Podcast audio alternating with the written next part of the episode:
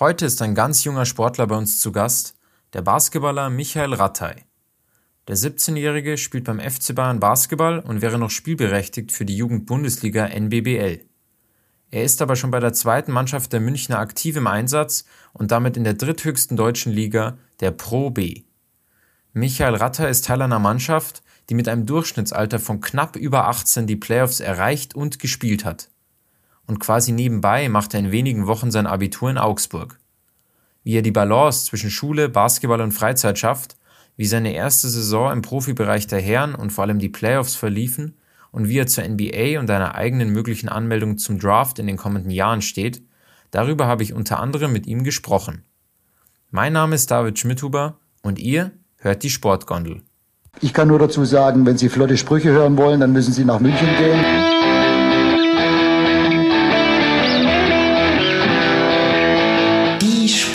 Sportgondel.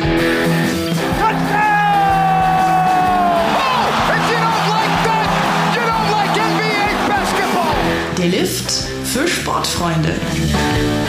Fort der da oben, wie die gesenkte Sau, muss ich so sagen.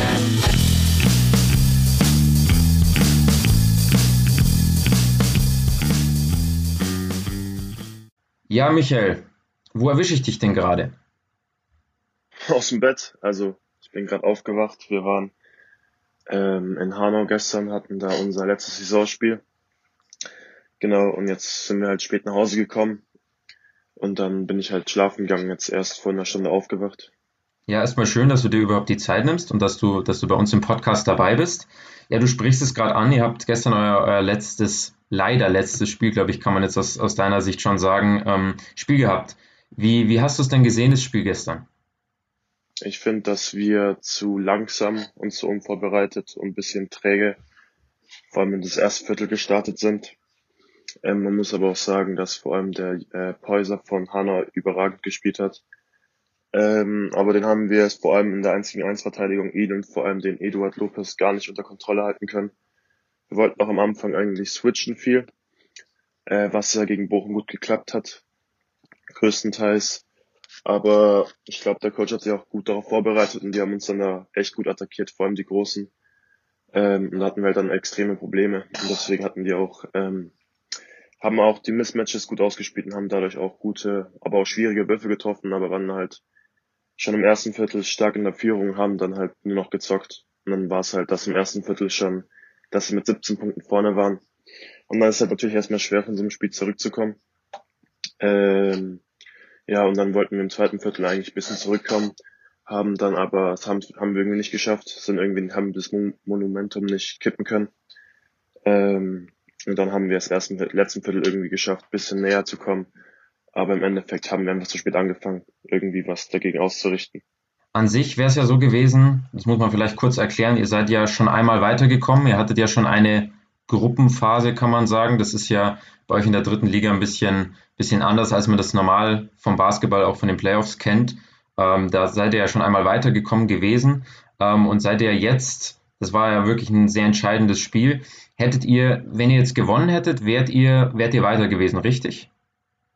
Ähm, also es war so eine Konstellation, dass hätten wir jetzt gestern gewonnen, wären wir trotzdem nicht ins Halbfinale gekommen, weil äh, parallel zu unserem Spiel Münster gegen Bochum gespielt hat. Ähm, und es gab halt die Konstellation, dass wenn Münster gewinnt, egal mit wie vielen Punkten, und wenn wir gegen Hanau gewinnen, dass äh, Münster und München weiter sind. Ähm, aber sobald Bochum mit zwischen eins und fünf Punkten gewinnt, ist es egal, wer gewinnt zwischen uns und Hanau, egal mit wie vielen Punkten. Äh, und deswegen sind jetzt äh, Münster und Bochum weiter. Also deswegen hätte es im Endeffekt jetzt äh, nichts gebracht, auch wenn wir zum Beispiel gegen Hanau gewonnen hätten, aber trotzdem ist es natürlich faul, dass wir mit so einer nicht so einer guten Leistung aus der Saison jetzt rausgehen. Aber an sich, was, was ziehst du da jetzt vielleicht auch raus? Waren jetzt auch deine ersten Playoffs. Was ziehst du da so persönlich jetzt? So ist wahrscheinlich schwierig zu sagen, nachdem du gestern das letzte Spiel hattest, aber was nimmst du da persönlich mit? Bist jetzt auch erst mit 17 ja schon ein sehr junger Spieler auch in der Liga?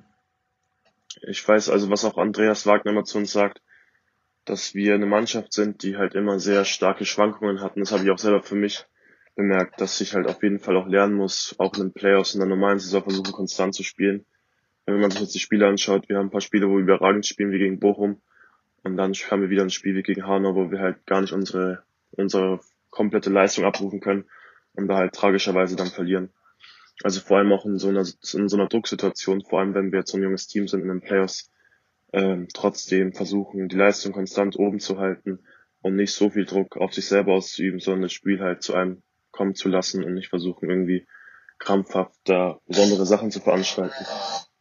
Und ich habe es jetzt schon angesprochen, du bist ja noch, noch relativ jung für, für die Liga auch. Ähm, und du bist ja noch gar nicht so lange jetzt bei den Bayern an sich. Also du bist ja mit 15, also so vor zweieinhalb Jahren, bist du ja zu Bayern gewechselt. Wie, wie ist es denn da genau abgelaufen und, und woher, woher kamst du denn ursprünglich? Von welchem Verein? Also ganz, ganz ursprünglich habe ich in Hornstetten angefangen. Also ich komme aus Augsburg. Äh, und Hornstetten ist halt ein Stadtteil in Augsburg. Ähm, ich habe ursprünglich mit Leichtathletik angefangen, wo ich auch sehr gut drin war. Ähm, und dann habe ich halt zwischenbei ähm, angefangen Basketball zu spielen in meinem, hier halt in meinem Heimatort in Hornstetten, beim TSV Hornstetten. Ähm, und war halt schon immer relativ groß, war ziemlich begabt am Ball. Und dann meinte halt mein Trainer, der hieß Markus, also die zwei, zwei Zwillingsbrüder, der ist Markus, andere Martin. Und er meinte schon, dass ich ziemlich begabt bin und dass ich, wenn ich, ähm, dass ich gerne ans, äh, zu einem anderen Verein wechseln kann, weil er echt denkt, dass ich viel Potenzial habe. Ähm, und dann hat er auch gesagt, dass es vielleicht eine gute Idee wäre, wenn ich zum Beispiel zu der schwäbischen Auswahl gehe. Das ist ähm, genau eine Auswahl, wo du halt die besten Spieler aus dem aus Schwaben hast, die dann zu einem Team sozusagen geformt werden. Ähm, genau, dann bin ich halt dann aus Städten nach Schwaben-Augsburg gewechselt. Nur ganz kurz einzuhaken, wann, wie alt warst du da ungefähr? Ich weiß nicht, ich habe mit sechs angefangen. Ich glaube, ich habe in Hanstetten, ich weiß echt nicht, vielleicht vier, fünf Jahre gespielt und dann mit elf oder zehn nach Schwaben-Augsburg gewechselt, glaube ich. Oder ein bisschen später, also ich bin mir echt nicht sicher. Genau, da habe ich bei Schwaben-Augsburg gespielt. Ähm, die haben mich sehr gut aufgenommen. Ich kannte auch schon viele da, weil ich natürlich auch schon in der U10 etc. gegen viele gespielt hatte immer. Und man kannte sich natürlich, äh, zeitgleich war ich halt noch in der Schwaben-Auswahl, habe mich da auch gut getan, hatte da zwar schon mit Knieproblemen zu kämpfen, weil meine Sehne, meine linke Sehne und rechte Patellasehne ähm, äh, sehr, sehr schnell stark gereizt war wegen der Überbelastung, weil ich zum Beispiel das sehr harte Training der Schwabenauswahl nicht gewohnt war, weil das Training Hohenstetten halt nicht so intensiv war. Ähm, genau, und dann währenddessen hatte ich halt die Schwabenauswahl, habe bei Schwaben Augsburg gespielt und dann bin ich von der Schwabenauswahl in die Bayern-Auswahl gekommen, wo du dann halt die besten Spieler äh, aus Bayern hast äh, die dann wiederum zu einem, zu einem Team aus zwölf Spielern geformt werden, die dann bei dem sogenannten Bundesjugendlager äh, gegen die anderen Bundesländer, wie zum Beispiel Berlin oder Baden-Württemberg spielen. Ähm, und dann habe ich halt, glaube ich, äh, nach dem Bundesjugendlager, also nach der Saison, dann habe ich, glaube ich, in der Saison nach Bayern, zu Bayern gewechselt. Aber zuvor gab es noch, wo ich in der U16 war, so eine Kooperation zwischen ähm, Schwaben, Augsburg äh, und Lettershofen, das ist auch ein Verein in Augsburg. Ähm, und da habe ich dann in der sogenannten BBL gespielt. Mein erstes Jahr, äh, da war ich zum Beispiel noch jüngerer Jahrgang. Ähm, und dann war ich auch während diesen Jahres ähm, auf einem, hat mich der Trainer Florian Wedell von Bayern, der kannte mich halt von der Bayern-Auswahl und ich kannte natürlich auch viele Bayern-Spieler aus der Bayern-Auswahl, hatte mich da auch schon schnell mit denen angefreundet zum Beispiel mit dem Maxwell, den kann ich auch schon lange, oder der ehemalige Spieler Jonas Merz zum Beispiel, oder auch Robbie Groh, die kannte ich alle schon von da. Ähm, genau, und dann habe ich halt, äh, hatte ich ein bisschen Kontakt mit Florian Vidal und er hat mich dann zu einem Turnier eingeladen, wo wir nach, glaube ich, Ungarn geflogen sind und hatten da ein IWBL-Turnier. Das war dann aber, da warst du aber dann noch in der, in der Schwaben-Auswahl quasi, oder? Da warst du noch nicht bei den Bayern. Nee, da war ich in der Bayern-Auswahl aber ich habe in Augsburg gespielt und war halt so zum Beispiel nur ein Gastspieler bei dem Turnier. Äh, und da habe ich halt gespielt, war eigentlich ganz war ein schönes Turnier, habe ganz gut gespielt etc. Und dann kam es halt so, ähm, dass ich halt nächstes Jahr dann zu Bayern gewechselt habe, weil ich einfach dachte, dass die Möglichkeiten da besser sind und ich, mit, ich mich mit den Jungs gut verstanden habe und auch teilweise ein bisschen unzufrieden war mit meiner Lage in Augsburg. Ähm, habe ich halt zu Bayern gewechselt, in meinem, wo ich dann älterer Jahren war in der BBL ähm, ja, und dann haben wir halt die Saison gespielt und zeitgleich war dann auch, ähm, bin ich halt auch in die, in die Nationalmannschaft gekommen, weil es verlief immer alles ziemlich parallel mit den Lehrgängen und den und den äh, Trainingseinheiten beziehungsweise den Saisons. Ähm, und dann habe ich halt äh, für deutsche Nationalmannschaft gespielt, wo ich schon bei Bayern war, in meinem älteren Jahrgang JBL. Und die JBL-Saison ist halt sehr gut verlaufen, weil wir wurden in dem Jahr deutscher Meister. Muss man vielleicht kurz dazu sagen, nur für die Hörerinnen und Hörer, JBL ist quasi die Jugendbundesliga. Genau. Äh, und dann wurden wir halt ähm, in der U16 deutscher Meister im Finale gegen Jena. Und dann nach der Saison war halt im Sommer dann die Europameisterschaft, die wir dann zum Beispiel, ich glaube vier Spieler von Bayern waren es, äh, Luis Wolf, Jonas Merz, Benjamin Schuyer, ich. Genau, wir haben dann für Deutschland gespielt. Nur zeitliche Einordnung, welches Jahr war das? Die Europameisterschaft? 2019, genau. Und dann haben wir halt die Europameisterschaft gespielt. Ähm, die verlief jetzt auch leider nicht so gut, weil wir sind leider abgestiegen. Das war ein bisschen unglücklich, kann man schon sagen, weil wir hatten zum Beispiel ein Spiel gegen Bosnien, haben wir mit 30 gewonnen und die alle anderen Spiele haben wir zum Beispiel ähm, nur mit ein bis zwei, ein bis fünf Punkten verloren. Auch gegen den äh, gegen den Europameister Spanien. Und dann hatten wir halt das Spiel um den Abstieg sozusagen. Hätten wir das gewonnen, wären wir nicht abgestiegen. Das, hat, das war dann gegen Lettland. Äh, aber da ging halt nicht viel mehr. Lettland hat auch ziemlich gut gespielt und dann sind wir halt leider abgestiegen. Mhm. Aber nochmal kurz da einzuhaken. Du bist ja dann im Sommer 2018 bist du dann zu den Bayern. Ähm, aber es war ja schon ein bisschen besonders, weil der Ausgangspunkt, du hast jetzt gemeint, du warst ja schon als Gastspieler dann bei den Bayern, hast da schon mal gespielt, aber der Ausgangspunkt war es ja trotzdem eher du, dass du zu dem Verein gegangen bist. Ist es dann schon, also wie kann man sich vorstellen, wie ist es dann abgelaufen und war das dann schon immer so vielleicht, dass du so eine Eigenmotivation und ein Selbstbewusstsein hattest, dass du es auch immer dann schaffen wolltest, auch Richtung, Richtung Profi-Basketball und auch zu den Bayern? Äh, ja, es war schon auf jeden Fall eine Eigenmotivation, finde ich. Ich hatte halt mit dem Trainer Florian wieder danach gesprochen, er meinte halt, ich habe ihm halt meine Lage erklärt, dass ich halt nicht so zufrieden bin in Augsburg und halt gerne Profi werden will. Und er meinte, dass ich halt sehr talentiert bin, dass er nicht sagen würde, ins Team komme, dass sie mich gerne aufnehmen. Und dann kannte ich natürlich, wie gesagt, aus der Bayern-Auswahl, deutschen Auswahl sehr viele Spieler. Ich war auch mit vielen sehr gut befreundet. Und dann war ich halt, ähm, ich weiß doch, da war ich einmal im Probetraining dann in der Sebener Straße, glaube ich, war das. Ähm, genau. Und dann lief halt alles ganz gut und dann bin ich halt einfach gut reingekommen. Wurde auch gut empfangen. Es war alles sehr schön. Außer dass ich am Beginn der, J der JBL-Saison, wo ich älter war, hatte ich halt Knieprobleme, ziemlich starke Knieprobleme wieder. Ähm, und musste deswegen, glaube ich, dreieinhalb Monate aussetzen und konnte erst in die Playoffs wieder einsteigen. Ähm, aber wir wurden ja dann trotzdem, trotzdem war es eine sehr erfolgreiche Saison, deswegen kann ich mich nicht beschweren. An sich stelle ich es mir schwierig vor, wenn, wenn du dann da zu einem neuen Verein kommst, dann eben diese Verletzungsprobleme hast und dich eh mit dem, ich glaube, mit dem Training musstest dich ja auch bestimmt umstellen. Das war dann doch nochmal wahrscheinlich eine andere Belastung. Und dann hast du aber ja vier Monate kein Basketball spielen können. Hattest du da auch irgendwie Zweifel oder Sorgen? Äh, klar war es natürlich ziemlich schwer, weil ich habe natürlich den Verein gewechselt, erstmal um besser zu werden. Und dann erstmal wegen der starken Belastung auszusetzen, war natürlich schon ziemlich hart für mich. Ähm, aber der damalige Athletiktrainer Stefan Ares hat mir da sehr geholfen. Das heißt, ich habe dann halt während meiner Verletzung äh, sehr stark zum Beispiel meine hintere Oberschenkelkette aufgebaut, damit das halt die, der ganze Druck nicht so stark aufs Knie aus, aus, dass der ganze Druck nicht so stark aufs Knie wirkt. Und deswegen kam ich da eigentlich auch athletisch sehr weiter, sehr viel weiter, was ich, worauf ich jetzt auch im Nachhinein sehr froh drüber bin. Ähm, genau, aber die Zeit war natürlich ziemlich schwer, weil ich wollte immer wieder, ich wollte immer wieder spielen. Ich wollte eigentlich gar nicht draußen bleiben. Aber es ging also echt gar nicht, ich konnte auch kaum gescheit laufen im Zeitpunkt, weil mein Knie echt so wehgetan hat. Ähm, aber es war schon sehr schwer, aber jetzt im Nachhinein bin ich froh, dass ich auch so eine Phase hatte, weil man weiß dann, wie man damit so umzugehen hat, wenn man mal verletzt ist und ein bisschen enttäuscht wird. Und du hast gerade angesprochen in den Playoffs, das war dann in der Saison 2017, 18 kamst du dann, nee, 18, 19 kamst du dann zurück zur Mannschaft und dann habt ihr auch die, die Meisterschaft ja gewonnen in der U16, also in der JBBL. Wie war es da mit Spielzeit und Beitrag? War das schwierig, dann auch zurückzukommen wieder in die Mannschaft und auch mit Spielzeit? Ich konnte mich eigentlich gar nicht gut einbringen, weil ich kannte natürlich die Jungs auch schon länger. Ich konnte auch gut mit denen schon immer zusammenspielen. Und ich glaube auch in meinem ersten Spiel, es war gegen Iban in den Playoffs, habe ich auch gleich ziemlich gut gespielt. Ich glaube, ich habe sogar 16 oder so, 16, 15 Punkte gemacht. Ähm, bin gut reingekommen. Florian der hat mir auch viel Vertrauen gegeben. Das heißt, ich durfte auch von Anfang an eigentlich ganz viel, äh, ziemlich viel spielen. Genau, und dann lief eigentlich alles ganz gut. Von daher da hatte ich auch keine, fast keine Knieprobleme mehr. Ähm, und da lief es dann sehr flüssig für das ganze Team. Da haben wir äh, jede Playoffs-Runde Playoff souverän gewonnen und sind halt im Endeffekt ins Top vorgekommen, haben da halt die Meisterschaft geholt. Jetzt möchte ich nochmal ein bisschen zurückkommen, auch auf die aktuelle Saison.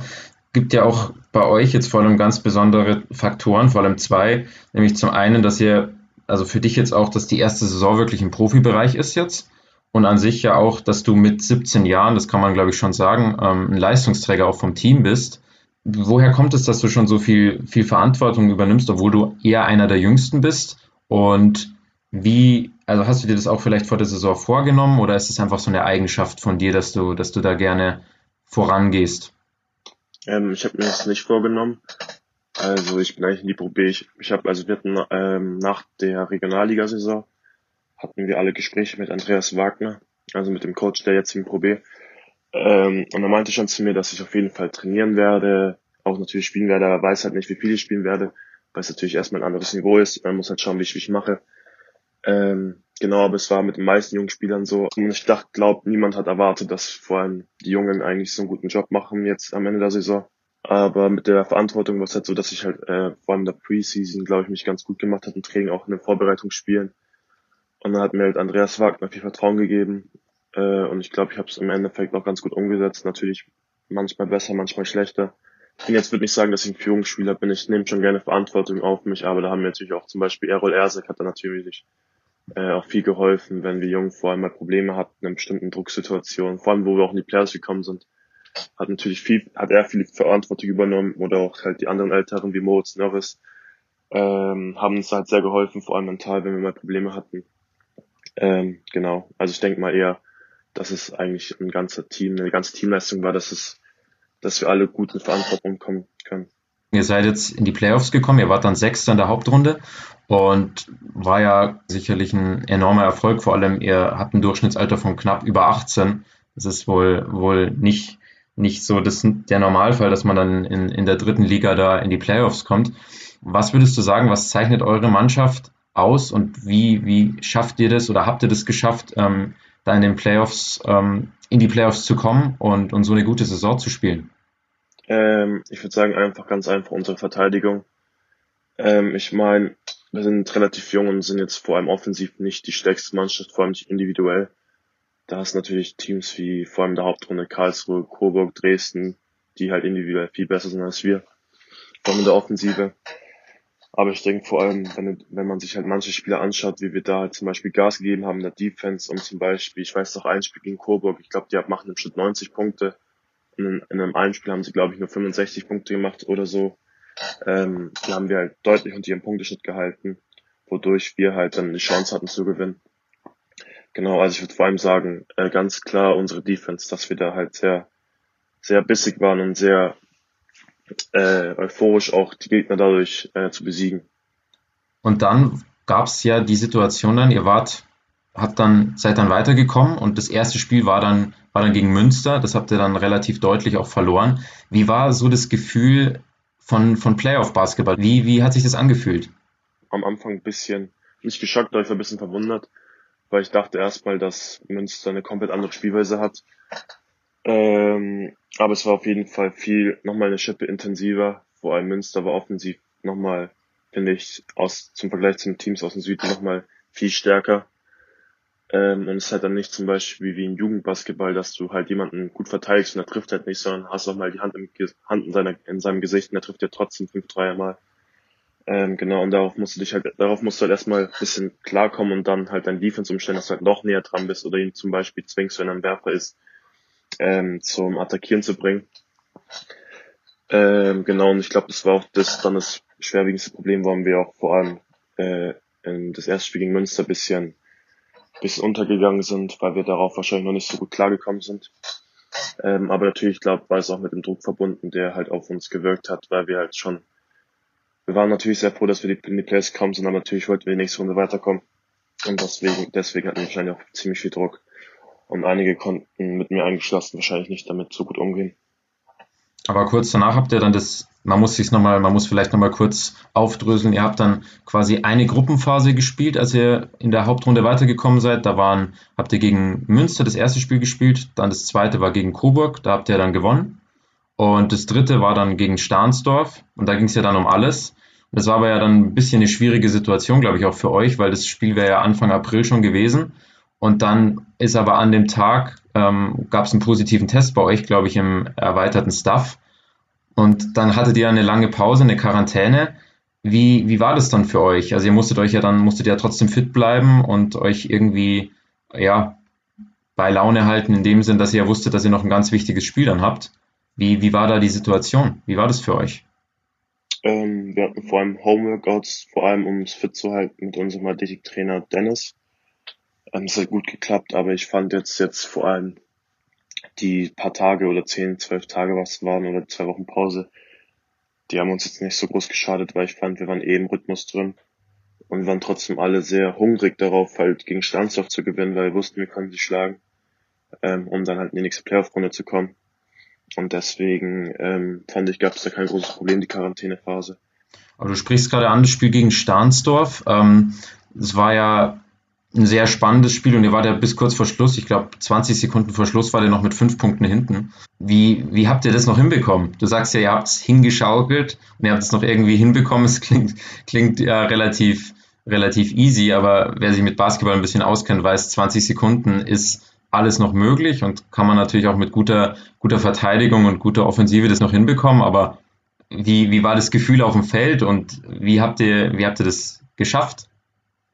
Also es war so, dass, ähm, wie gesagt, wir waren ja mit fünf Punkten hinten, noch 20 Sekunden vom Schluss und unser Kapitän Errol Ersek hatte ähm, zwei Freiwürfe, also wir waren mit sechs Punkten hinten, hatte einen getroffen, aber mit fünf Punkten hinten.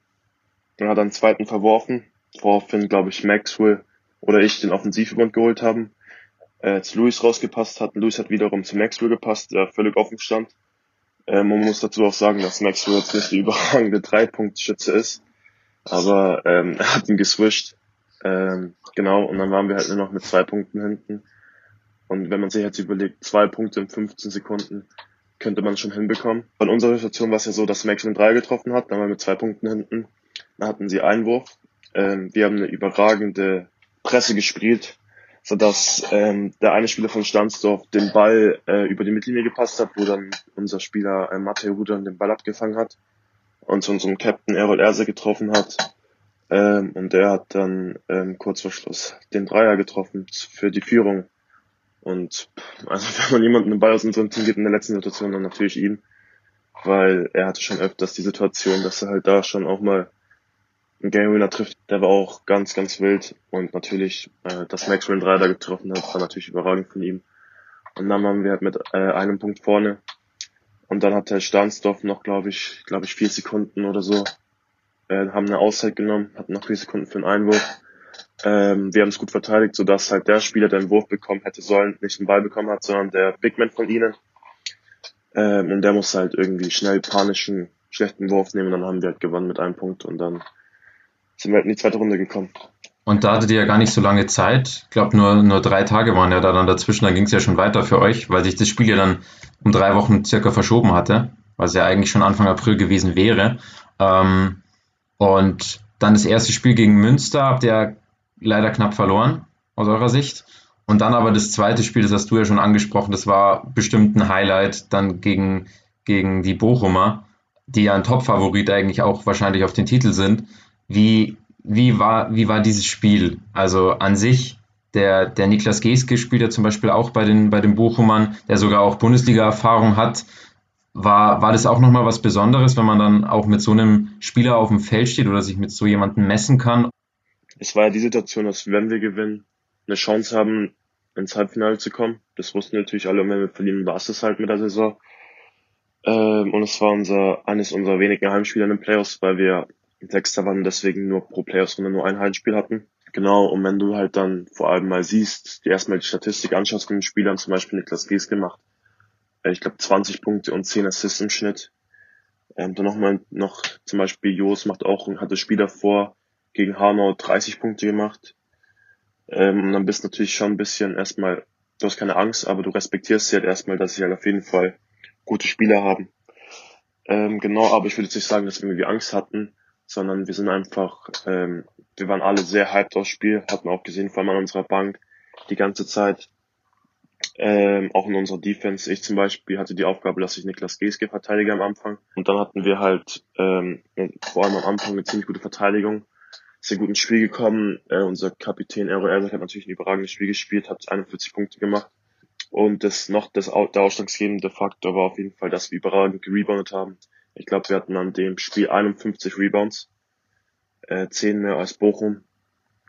Und da sieht man halt auf jeden Fall, was für ein Wille, was für ein Kampf dahinter gesteckt hat, dass wir halt ähm, unbedingt weiterkommen wollten. Und ich meine, es ist schon auch passiert, dass, dass wir vor allem gegen gute Mannschaften eine extra Motivation haben, um zu beweisen, dass wir die schlagen können. Und ich finde, das hat man da wieder gesehen, dass wir auf jeden Fall keine Angst hatten. Wir haben die sehr respektiert, ähm, aber sind dann natürlich all out gegangen und es hat im Endeffekt dann gut geklappt. Ja, unter anderem zehn Rebounds kam ja auch von dir. Ich glaube, da hattest du ein Double-Double mit zehn Punkten und zehn, zehn Rebounds. Aber du sprichst es gerade an, die Defense, die ist ja schon auch irgendwie ein wichtiger Faktor auch in deinem Spiel. Ist es etwas, worauf du sehr, sehr viel Wert legst und vielleicht auch etwas, woran du sehr viel Spaß hast? Es scheint zumindest immer so, wenn man es wenn man's sieht. Äh, ja, also ich würde schon sagen, dass ich wahrscheinlich ein Spieler bin, der sehr gerne verteidigt, vor allem ähm, in 1 gegen 1 Situationen weil ich da schon mal zum Beispiel auch gegen Niklas Geske, man sieht natürlich die Stats, dass er 20 Punkte macht, 10 Assists spielt und natürlich will man dann halt mal wissen, wie der halt jetzt mal abgesehen von Stats in echt spielt. Und deswegen war ich auch eigentlich ganz froh, ihn verteidigen zu, zu dürfen. Und natürlich ist er ein überragender Spieler. Hat er zum Beispiel Geschwindigkeitsvorteile, weil er kleiner ist, hat mir noch ein, zwei Posts an, angehängt, aber ich finde, dass ich da auf jeden Fall gut mithalten kann, weil ich halt äh, lange Arme habe, äh, meinen Körper da gut benutzen kann. Und deswegen macht es mir vor allem Spaß, mich da vor allem diesen 1 gegen 1 Situationen mit anderen Spielern messen zu können. Deshalb mir auch zum Beispiel jetzt verteidigen auch viel Spaß macht. Und ich denke, dass ich da auch eine große Stärke in mir habe, vor allem Spieler 1 gegen 1 gut vor mir zu halten. Und worüber jetzt wir noch gar nicht gesprochen haben, das war ja auch ein Grund, warum das sich auch ein bisschen schwierig gestaltet hat, dass wir da überhaupt einen Termin finden konnten. Du machst ja auch nebenbei noch dein Abitur. Also es ist ja nicht so, dass du nur, nur jetzt ähm, Drittliga Basketball spielst und da schon viel, äh, viel machst, sondern nebenbei machst du dann dein Abitur in Augsburg noch. Äh, bist du, gehst du zur Schule. Wie, wie schaffst du es? Ich glaube, ihr habt fünfmal die Woche Training, einmal die Woche normalerweise Spiel. Eigentlich hättest du noch würdest du ja auch in der NBBL spielen, aber das seit, seit November pausiert ihr da ja. Das liegt ja an, an der Corona-Pandemie. Wie, wie schaffst du diesen, diese Balance zwischen, zwischen Schule und, und auch Basketball? Und wie sieht's, wie ist es aktuell auch mit der Vorbereitung? Wie, wie stehst du da so im Plan? Also allgemein mit der Schule klappt es ganz gut, weil ich zum Beispiel eine Person bin, die halt durchs Zuhören sehr viel aufnimmt. Ähm, zum Beispiel, wenn ich jetzt im Unterricht in bestimmten Klassen äh, aufpasse, zuhöre, was der Lehrer sagt, äh, bin ich zum Beispiel eine Person, die sich das zu Hause nicht mehr durchlesen muss, weil ich mir es einfach sehr gut merken kann. Natürlich muss ich auch auf den Fahrten nach München dann zum Beispiel Latein, bestimmte Texte vorbereiten, Vokabeln natürlich früher mal immer lernen ähm, oder für die anderen Fächer äh, mich vorbereiten für die Stunden oder für die Klausuren. Ähm, aber allgemein hatte ich da noch nie große Probleme mit der Schule. Ähm, aber auch die Schule ähm, also auch zum Beispiel mein Konrektor, mein, den habe ich zum Beispiel noch ein, äh, der hilft mir da auch in seinen Fächern, schickt er mir direkt am Abend danach eine E-Mail mit den Unterrichtsstoffen. Meine Freunde helfen mir da viel, schicken mir die Sachen, sagen, was ich für die Klausur können muss, etc. Also da kann ich, muss ich mir auch ziemlich an die Schule bedanken und meinen Freunden, dass sie mir da ziemlich gut helfen. Ähm, aber zum Beispiel jetzt auch bei der Abiturvorbereitung oder wenn ich Klausuren habe, wie gestern in der Busfahrt nach Hanau habe ich zum Beispiel äh, sehr viel fürs Deutschabitur gelernt habe ich die mir die Epochen, weil ich schreibe zum Beispiel in Deutsch Abitur habe ich voll eine Gedichtsanalyse zu schreiben, ähm, habe ich mir die Epochen halt äh, durchgelesen. Ich habe da so ein Abitur-Vorbereitungsheft von dem von der Firma Stark. Ähm, genau, und da lerne ich halt viel. Aber sonst, wenn ich Klausuren habe, ähm, ist es manchmal schon schon schwer, äh, sich viel, viel Zeit zu finden, sich da vorzubereiten. Bei mir sieht es eigentlich immer so aus, dass ich am Tag vor der Klausur oder halt, wenn wir jetzt am Mittwoch Klausur haben, dann zum Beispiel am Sonntag, am Wochenende, wenn wir da kein Spiel haben, setze ich mich halt hin und lese mir halt mal erstmal die ganzen Hefteinträge durch. Aber dadurch, dass ich halt mich eigentlich auf jede Stunde eigentlich versuche, möglichst gut vorzubereiten, äh, muss ich jetzt nicht den ganzen Stoff wiederholen von der, von den Vorstunden, sondern ich lese mir das durch und dann ist mir eigentlich alles wieder sehr präsent im Kopf und dann kann ich auch die Klausur gut bewältigen. Und jetzt bezogen aufs Abitur habe ich zum Beispiel, wo wir ähm, in Quarantäne war, habe ich ziemlich viel fürs Mathe-Abitur gemacht. Ähm, genau, und jetzt dann, heute mache ich noch viel für Deutsch und Mathe. Äh, genau, und immer wieder halt, wenn ich halt zum Beispiel Lücken finde zwischen Training oder wenn wir zum Beispiel mal einen Tag frei haben, äh, dann versuche ich halt da möglichst viel für die Schule zu machen oder zum Beispiel auch mal die Hausaufgaben, die Arbeitsaufträge für die ganze Woche da zu machen, damit ich halt jetzt zum Beispiel auf der Fahrt nach München mich nicht stressen muss, noch irgendwas für die Schule zu machen, sondern da zum Beispiel mich bisschen entspannen kann, von der Schule ein bisschen runterzukommen, um dann halt gut ins Training zu starten. Aber du sprichst gerade an, ähm, du es ist relativ viel Basketball, relativ viel Schule, das zu balancieren ist wahrscheinlich schon schwierig. Bleibt da noch Zeit für andere freizeitliche Dinge? Also natürlich ist es, muss man sagen, dass Basketball natürlich meine große Leidenschaft, mein Hobby ist, deswegen stecke ich da auch sehr, sehr viel Zeit rein. Und natürlich habe ich auch jeden Tag, wenn ich nach München fahre, sehe ich auch meine Freunde im Team, weil ich dann natürlich auch mit sehr vielen sehr, sehr gut befreundet bin. Aber man muss schon sagen, dass ich vor allem seitdem ich zu Bayern gewechselt bin, halt immer intensiver in diesen Profisport reinkomme äh, weniger meine Freunde sehe. Aber trotzdem würde ich sagen, jetzt nicht, dass dadurch nicht unsere Freundschaften kaputt gegangen sind, sondern dass wir eigentlich immer noch gut befreundet sind. Natürlich, wenn wir zum Beispiel jetzt mal angenommen, wir haben an, einem Freitag ein Spiel und zum Beispiel das ganze Wochenende frei, dann lerne ich halt und treffe mich halt jetzt vor allem jetzt in der Pandemie ist ein bisschen schwer, sich mit mehreren Freunden zu treffen. Ähm, dann trifft man sich halt mal mit einer Person, redet ein bisschen oder man spielt, zockt halt abends mal was zusammen oder so. Also da findet man schon den Kontakt. Und vor allem in der Schule sehe ich auch meine Freunde jeden Tag, ähm, wodurch ich auch dann natürlich da Zeit mit ihnen verbringen kann. Genau, also ich will jetzt nicht sagen, dass es da ein schweres Problem ist. Genau. Die haben auch viel Einsicht dafür, dass ich natürlich auch ähm, versuche, ein Profi zu werden und halt mein Hobby als Beruf zu machen. Unterstützen mich da auch sehr und, und ich bin froh, dass ich so gute Freunde habe und dass sie mich, dass sie halt hinter mir stehen und jetzt nicht sagen, ja, das ist gar keine Zeit mehr für uns oder so. Also das ist bei mir gar nicht so. Und was zockt ihr dann so, wenn ihr mal zockt? Spielt ihr dann 2K, also NBA 2K oder, oder FIFA oder was, was ist es dann so, was, was du gerne spielst oder was ihr zusammen vielleicht auch spielt? Ich muss sagen, ich bin kein, kein Zocker, also ich bin kein, kein richtiger Zocker mit auf einer Playstation oder auf dem PC. Ähm, wir spielen dann eher sowas wie zum Beispiel Scribblio auf dem iPad oder so und dann ist es halt eher so, dass wir talken und halt währenddessen was Entspanntes spielen.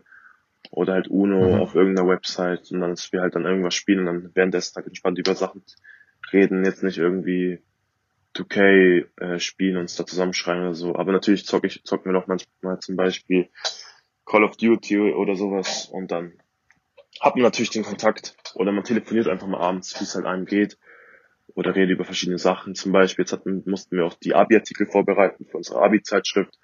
Und da haben wir dann zum Beispiel auch, wenn ich mal Zeitraum hatte, immer abends zwei, drei Stunden telefoniert.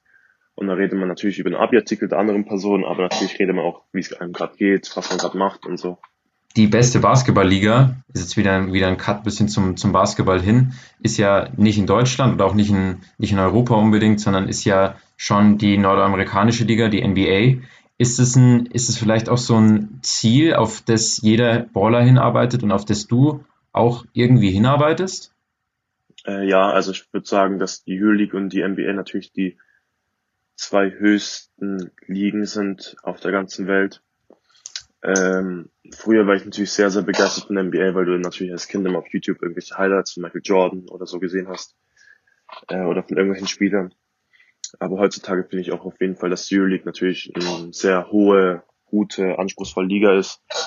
Ähm, aber ich würde schon sagen, wenn ich die Chance hätte, von irgendeinem, irgendeine Chance hätte, mich irgendwie zum Draft anzumelden, dann in die NBA zu kommen, von irgendeinem, auch wenn ich Euroleague davor gespielt habe, ich würde halt gerne mal beides erleben sozusagen. Ich würde halt mal gerne schauen, wie es in der Euroleague abgeht und dann zum Beispiel schauen, wie es in der NBA abgeht. Weil ich glaube, das ist natürlich schon mal noch ein anderer Unterschied äh, von der Spielweise vor allem. Aber ich glaube schon, dass man schon grob sagen könnte, dass von jedem, von jedem jungen, vor allem sehr jungen Basketballspieler schon der Traum ist, mal in, die, in der NBA zu spielen oder in der Euroleague, weil es sind natürlich die zwei höchsten Competitions auf der ganzen Welt. Und da misst du dich halt mit den besten Spielern der ganzen Welt.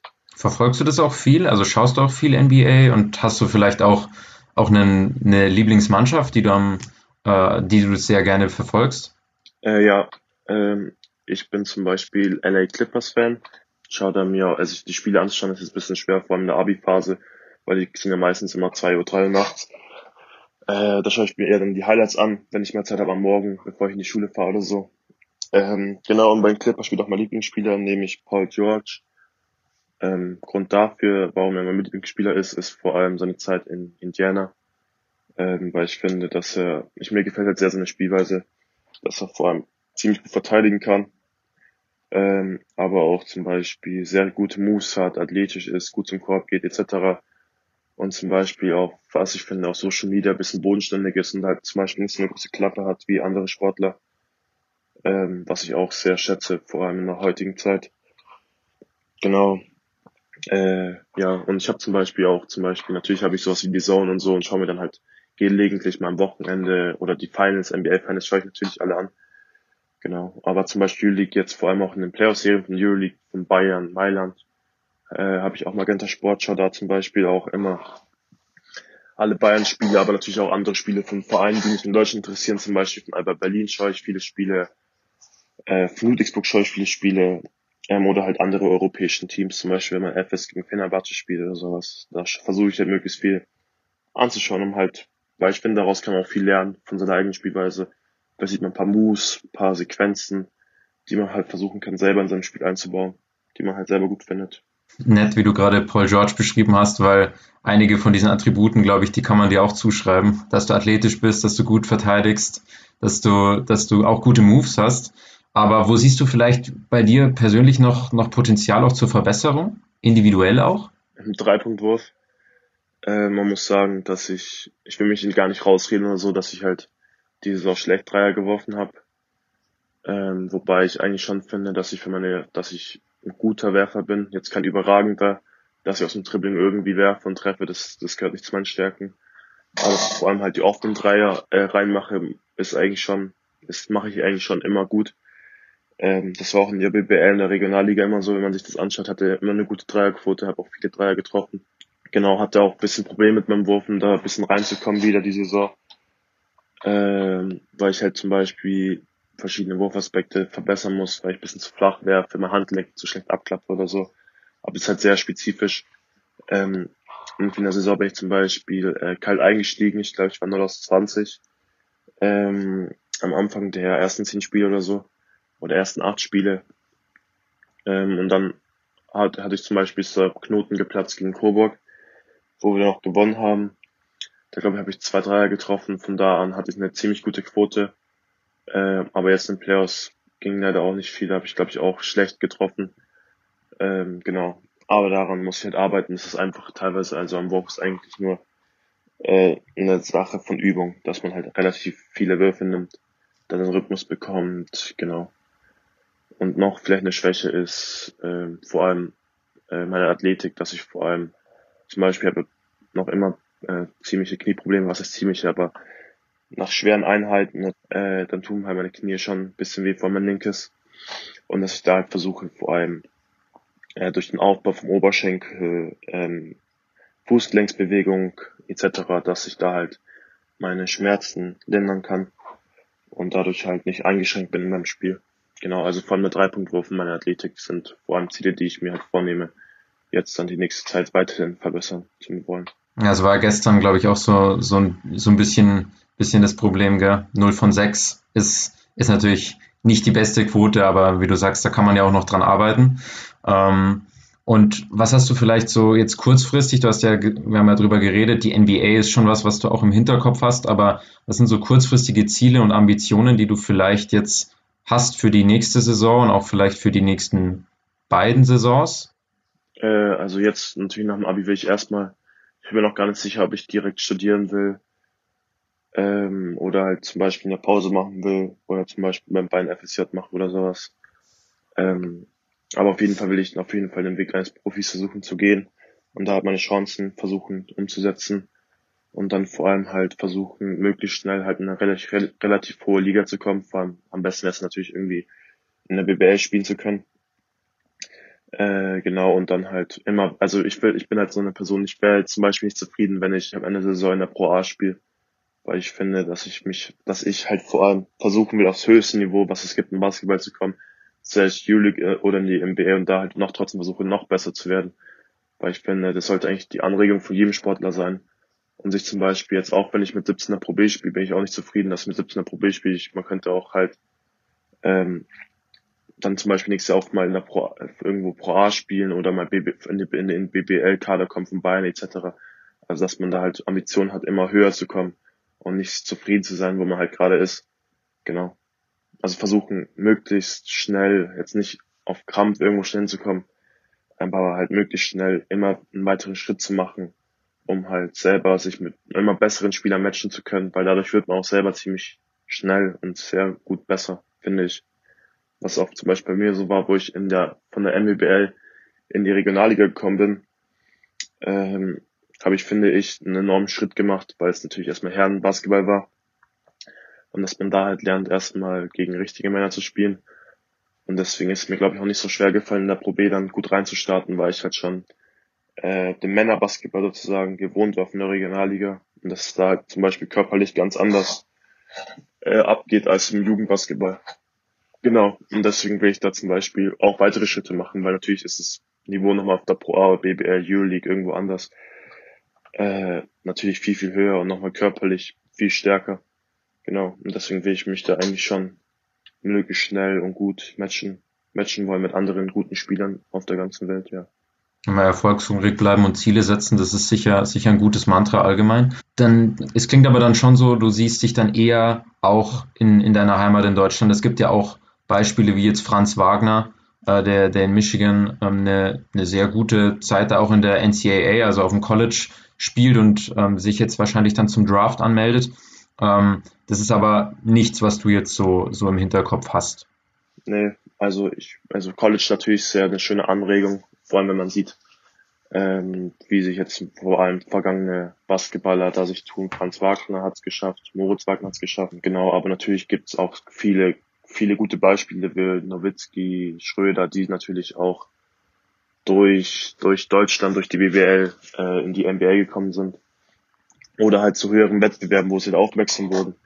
Aber ich habe jetzt nicht vor, irgendwie jetzt äh, kurzfristig irgendwie zu einem College zu gehen oder sowas. Aber es ist natürlich sehr anregend, wenn man halt ein richtiger Spielertyp ist, der gute Angebote hat, sich dann mit den Coaches gut verständigt und das einem gefällt, dann warum nicht? Also, aber man muss halt immer die Situation abwägen, finde ich. Vor allem als junger Spieler ist natürlich auch erstmal schwer, wenn man von seiner Familie weggeht ähm, nach Amerika geht. Da steht man erstmal auf, alleine auf eigenen Füßen. Aber dann, vorhin hast du schon angesprochen, so die, die Anmeldung zum NBA-Draft, also kann man vielleicht auch nochmal kurz erklären, das ist so eine, so eine Auswahlmöglichkeit von den Vereinen in Amerika, von der NBA, dass sie, dass sie junge Spieler auswählen können und die dann da auch spielen.